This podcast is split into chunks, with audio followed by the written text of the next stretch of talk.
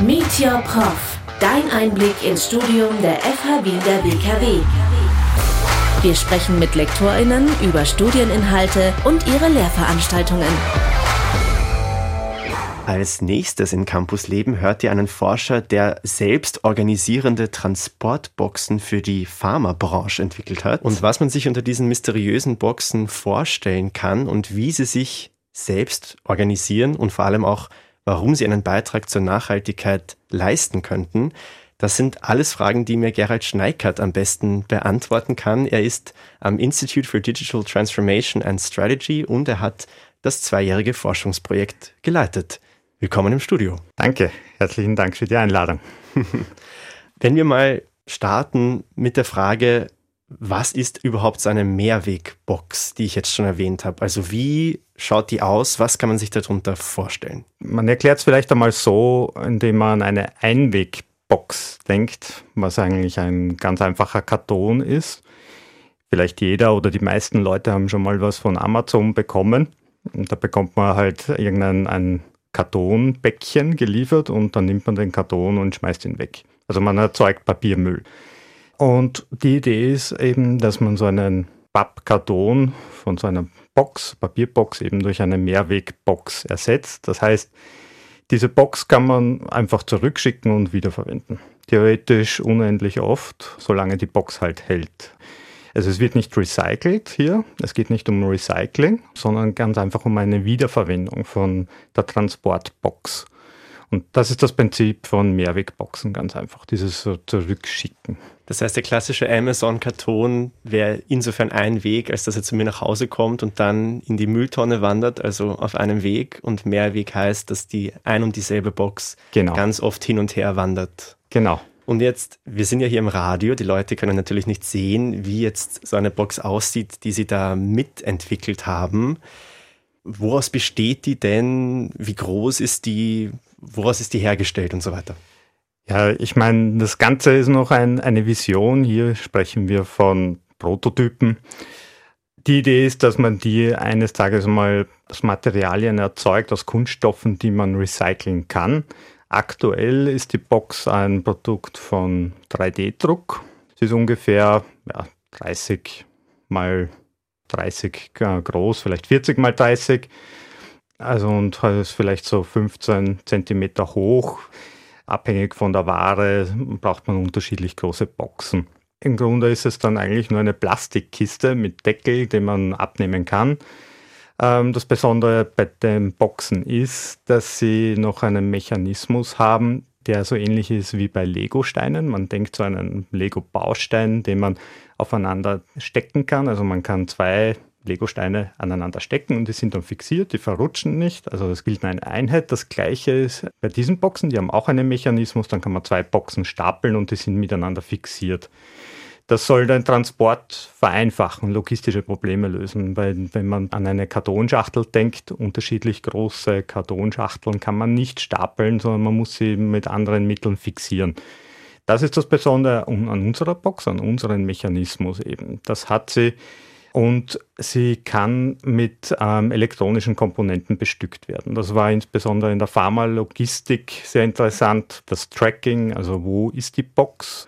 Also eben das Wiederfinden von der Ware ist sehr wichtig. In der Pharmaindustrie hat die Ware eine hohe Bedeutung, ist teuer und ähm, man muss entlang der gesamten Versorgungskette und der Lieferkette Bedingungen ähm, aufrechterhalten. Temperatur zum Beispiel ist sehr wichtig. Jeder hat äh, Impfstoffe das Wort Impfstoff äh, während der Corona-Krise gehört und wusste da auch, dass zum Beispiel niedrige Temperaturen entscheidend sein können, dass der Impfstoff auch funktioniert am Ende. Macht es natürlich schwierig, äh, so eine, eine Kühlkette aufrechtzuerhalten. Und das, das ist das Ziel auch von dieser Box, insbesondere ähm, in diesem Projekt war das eben das Ziel, dass man eben da noch einmal Temperaturfühler, Temperaturensensoren einbauen kann. Ja, natürlich, man muss die Box entsprechend auch noch ausrichten, isolieren und ja, eben für diese Anwendung auch entwickeln. Das haben wir auch gemacht, ja. Also eine getunte Plastikkiste. Genau. Mit Lego-Bausteinen unten und oben, auf die man so, dann andere Kisten ist so ähnlich, genau. kann. Ja, und man kann sie dadurch mit diesem Mechanismus auch als Lade verwenden, wenn man sie in ein Regal, ein eigens konzipiertes Regal hineinschiebt. Ja, der Mechanismus erlaubt das. Und gleichzeitig als Schublade eigentlich verwenden. Ja, ist schwierig vorstellbar, aber das ist eigentlich möglich, ja. Sie haben ja schon angesprochen, sie kann dann getrackt werden, wo sich diese Box gerade befindet. Genau. Wie, wie viel Luftfeuchtigkeit da herrscht. Man kann sie ganz einfach mit Sensoren bestücken, die man für die konkrete Anwendung braucht, entlang der Logistik. Ja. das heißt, im Bereich der Pharma wäre das zum Beispiel eben Impfstoffe zu liefern zum und währenddessen Beispiel, zu kühlen ja. oder andere Medikamente. Genau. Wo es blöd wäre, wenn die verloren gehen außerdem. Genau, ganz okay. genau. Und das ist wahrscheinlich jetzt eh schon ein bisschen die nächste Frage vorwegnehmen, aber trotzdem, ich habe schon erwähnt, diese Boxen organisieren sich selbst. Mhm. Was bedeutet das? Ja, das klingt tatsächlich ziemlich futuristisch, aber hier denkt man ganz einfach an ein Warenwirtschaftssystem, ähm, was den Lieferanten dabei unterstützt, die richtigen Boxen zu nehmen, zu entnehmen oder Waren aus ähm, den Boxen zu entnehmen, beziehungsweise helfen sie den Lieferanten, die Boxen abhängig vom Lieferort zu sortieren. Weil momentan ist halt schon so, dass der Lieferant das selber macht. Der belädt den LKW abhängig davon, wie er dann am Zielort beim Kunden, in welcher Reihenfolge die Boxen dann zu entnehmen hat. Aber hier ist die Idee, dass man die Boxen mit Software so weit bestückt oder koppelt, so dass sie dann den Lieferanten ganz einfach helfen und die richtigen Boxen dann zu entnehmen. Also er braucht nicht mehr darüber nachzudenken, wie er sie zu sortieren hat. Das entscheidet die Software dann selber, abhängig von der Route. Und da ist auch die Idee, dass man halt mit Hilfe von künstlicher Intelligenz äh, Routenprobleme löst, also immer die richtige, die optimale Route findet. In dem Sinne organisiert die, dieses Boxensystem, was im Hintergrund laufen soll, alles. Also es ist jetzt nicht so, dass die Boxen wie von Geisterhand hin und her schweben Nein, und die richtige, an die richtige Position, sondern das System rechnet eben aus, genau. auch entlang der Route, was wann entladen werden genau. wird und dementsprechend ist dann die Anweisung. Es gibt für den Intra, die Intralogistik-Anwendung gibt es auch ein Patent für einen Roboterarm, wo man dann eben tatsächlich die Intralogistik zumindest vollautomatisieren kann. Also da wäre das Ganze dann selbst organisierend, ähm, weil dann das System die Boxen nimmt automatisch und schon für den Fahrer komplett ähm, automatisch, vollautomatisiert eben sortiert. Also der Lieferant braucht dann im Grunde nur mehr den LKW nehmen und zum Kunden fahren und die Box entnehmen. Die davor von einer Roboter, genau. von einem Roboterarm genau. eingeladen worden ist. Okay, aber das heißt, es befindet sich noch in Entwicklung. Genau. Okay, jetzt grundsätzlich dieses Projekt lief ja bis Ende September über zwei Jahre. Das heißt, es ist noch in der Corona-Pandemie gestartet. Mhm. Warum hat es dieses Projekt denn überhaupt gegeben? Was war das Ziel davon oder was war der Zweck davon? Es ist ein Konsortialprojekt, also eine Zusammenkunft von unterschiedlichen Organisationen. Zum einen haben wir das Startup-Unternehmen, was dieses Konzept dieser Mehrwegbox entwickelt. Wir haben ein Startup-Unternehmen, was die Internet of Things Lösungen, also die Sensorik entwickelt und die Software, die man dafür benötigt. Wir hatten noch ein Startup-Unternehmen, was nämlich speziell für die Pharma-Logistik eben die Kühlkomponenten bzw. die Isolierung für die Boxen entwickelt hat. Und wir, die Fachhochschule in Wien, wir waren halt Konsortialführer. Wir haben uns halt überlegt, ob sich das Ganze dann am Ende rentiert. Wir haben die Prozessanalysen gemacht und haben uns auch Gedanken darüber gemacht, ähm, wie man ein einfaches Geschäftsmodell entwickeln kann. Also um so etwas zu entwickeln, braucht man unterschiedliche Partner. Und wir wollten es ja auch pilotieren. Also wir, wir brauchten zumindest Industriepartner, die uns Prozessressourcen lieferten. Also da sieht man schon, man braucht unterschiedliche Expertisen, die nicht in einem Unternehmen stecken können. Also deshalb diese Komplexität von diesem Projekt. Das Fraunhofer Institut war dafür zuständig zu überlegen, wie man diese Routenprobleme lösen kann. Also so, dass dann diese Box automatisch die optimale Route wählt. Also das nicht die Box selber, sondern die Software, also das System dahinter, welches hinter dem Boxensystem läuft. Wir haben uns eben über die digitale Transformation dann Gedanken gemacht, weil das, man hat jetzt vielleicht eine Lösung am Ende, aber wie bringt man sie ins System?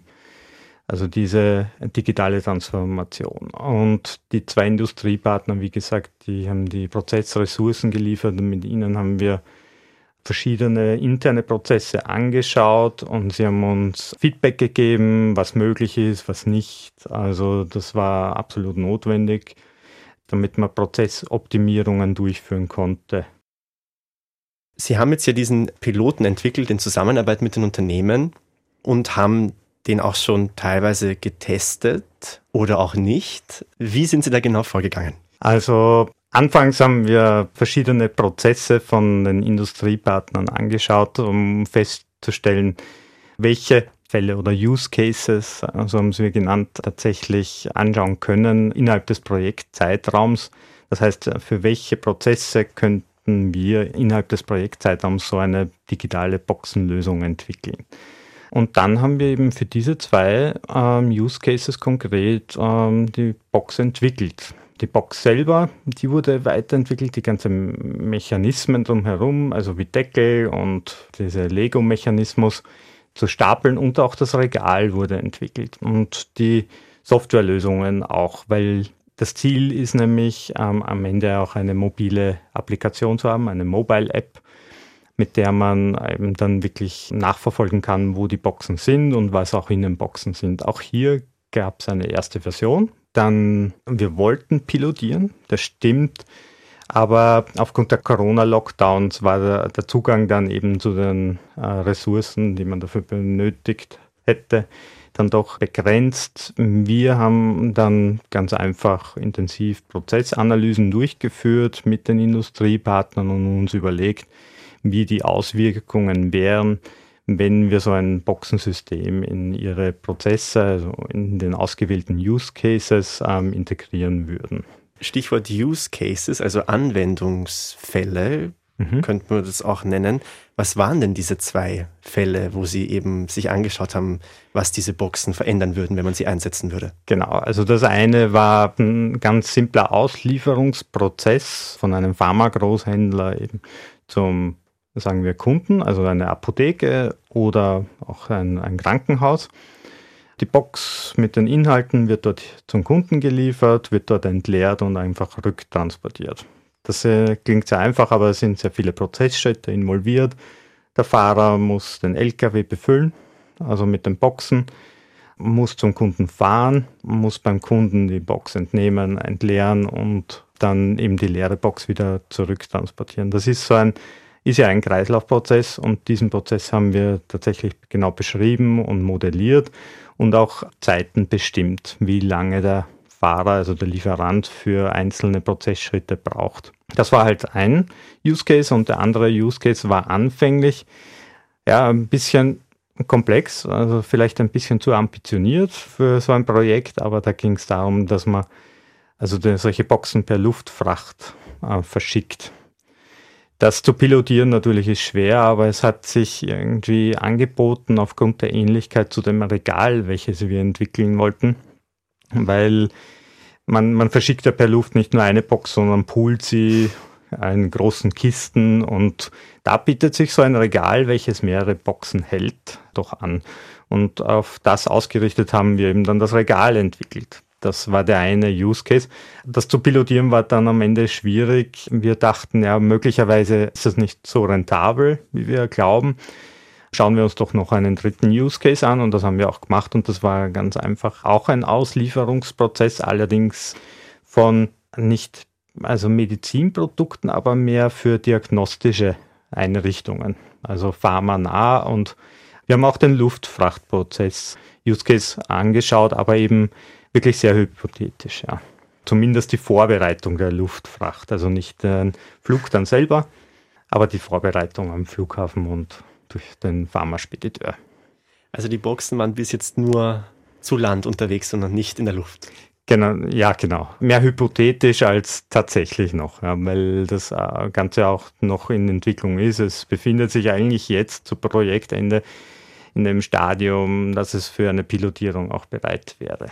Und natürlich, man kann immer wieder fragen, rentiert sich das Ganze tatsächlich? Also aus ökonomischer Sicht, aus ökologischer Sicht und auch was hat es für soziale Auswirkungen. Ja, und wie könnte sich das auswirken, so, sozial zum Beispiel? Also meinen Sie damit, dass vielleicht Arbeitsplätze sich entweder verändern oder ganz wegfallen könnten, wenn es dann ein Roboterarm macht in Zukunft? Genau, man, man denkt jetzt vielleicht schlecht äh, und denkt, dass Arbeitsplätze wegfallen. Vielmehr sollte man es aber so verstehen, dass ähm, neue Arbeitsplätze geschaffen werden, weil momentan ist ja so, dass eigentlich ein, ein Arbeitskräftemangel herrscht in der Logistik insbesondere. Das hat damit zu tun, dass einfach die Arbeitsbedingungen so schwierig sind. Also deshalb ist die Möglichkeit an potenziellen Angestellten eigentlich sehr, sehr gering. Es werden eher junge und eher männliche Angestellte ähm, gewählt, die fit sind, ausdauernd. Eine Frau zum Beispiel ist vielleicht benachteiligt, insbesondere wenn sie aufgrund von, von Erziehung halt nur Teilzeit arbeiten kann vielleicht auch ältere Leute, die nicht mehr so fit sind, sagen wir es mal so, die werden vielleicht nicht eingestellt oder kommen nicht in Frage. Also hier gibt es eine starke Einschränkung. Hat man jetzt aber ein System, was den Lieferanten unterstützt, dehnt man dann das Spektrum an potenziellen Mitarbeitern wieder aus und würde diesen Mangel an Arbeitskräften entgegenwirken. Also es geht nicht darum, wen zu ersetzen, sondern wirklich einzuschließen wenn jetzt eine Fahrerin tatsächlich nur mal den LKW fährt, weil er automatisiert beladen wird mit diesen vernetzten Boxen, genau. würde das den Job für viele Leute möglich machen, die den jetzt genau. noch nicht machen können. Genau. Also die, die Logistik wird dadurch auch produktiver eigentlich. Der Lieferant eben unterstützt wird. Er investiert weniger Zeit in Suchen von der richtigen Box, sich, muss sich weniger selbst organisieren. Es wäre insgesamt eben produktiver, ja. Und Sie haben ja gesagt, auch die ökologische Nachhaltigkeit, inwiefern dieses Projekt ökologisch nachhaltig sein könnte, dem wollen Sie sich noch widmen? Genau, das wollen wir noch. Das, das ist nämlich nicht so leicht. Das ist auch ähm, wirklich vom, äh, vom Use Case abhängig natürlich. Und da ist halt die Frage, wie, wie, wie misst man das? Also jeder denkt auch an CO2-Ausstoß, aber es ist eben auch andere Faktoren, die da wirken, wie zum Beispiel die Abfallbelastung, ganz einfach. Hier ist es halt natürlich auch noch hypothetisch, aber man, man weiß schon, ja, es ist sehr wahrscheinlich rentabel, wenn man dann den, den Papierkarton, also den, die Papierbox ersetzt durch eine Mehrwegbox, dann man hat mehr Zyklen mit dem man transportieren kann. Also die Wiederverwendung von den Transportmitteln, die ist natürlich auf jeden Fall einmal ein positiver Faktor, wenn man dann vielleicht noch so eine Box aus Materialien produziert, die sogar recycelbar sind oder sogar aus Materialien produziert, die schon recycelt wurden, dann hat man also auf jeden Fall einen positiven Einfluss. Wie hoch der dann ist, hängt wieder davon ab, vom Use Case ab und von der Situation, wie man das vielleicht messen könnte. Auch mit dem beschäftigen wir uns ja. Ja, aber das heißt, das ist die Hoffnung, weil man eine Box ja vielfach verwendet, nicht jedes Mal neu herstellen muss und man sie vielleicht recyceln kann, spart das Emissionen. Genau. Und auch die Energie, die dazu benötigt wird, um sowas herzustellen. Genau. Ich glaube, vorerst letzte Frage. Sie haben sich jetzt ja zwei Jahre lang mit diesen Boxen beschäftigt. Mhm. Wie ist es Ihnen damit ergangen? Also sehen Sie jetzt überall nur noch Boxen und haben Sie Ihre Wohnung jetzt mit neuen Boxsystemen umgebaut oder? Nein, nein, nein, das nicht. Ähm, aber es stimmt schon, jedes Mal, wenn ich ein Amazon-Päckchen erhalte und ich kaufe dann doch äh, vieles online, dann denke ich schon an unsere Projekte. Also man wird dann schon erinnert an die Problematiken, die damit verbunden sind. Ja, auch wenn es ein bisschen alles logisch und einfach aussieht, aber die Umsetzung, die das, umso mehr man da drinnen ist, umso länger man sich damit beschäftigt, umso eher sieht man dann die Probleme, die mit der Umsetzung verbunden sind. Und deshalb ja, ich glaube, das ist noch ein langer Weg dahin, bis wirklich so ein Mehrwegboxen-Ökosystem ja, in unserem Alltag ganz einfach Normalität ist. Also, dass wir alle nur noch solche genau. wiederverwendbaren Boxen hin und her schicken und Genau. Kein Karton mehr sehen. Genau, das dauert wahrscheinlich noch, aber, aber vielleicht kommt es ja doch eher bald, weil wenn die gesetzlichen Rahmenbedingungen dafür geschaffen werden, dann muss jeder drüber nachdenken. Ja, also ein vorsichtig optimistisches Schlusswort, würde ich sagen. Genau. Also vielen, vielen Dank für das Gespräch. Ganz herzlichen Dank für die Einladung. Hat mich sehr gefreut.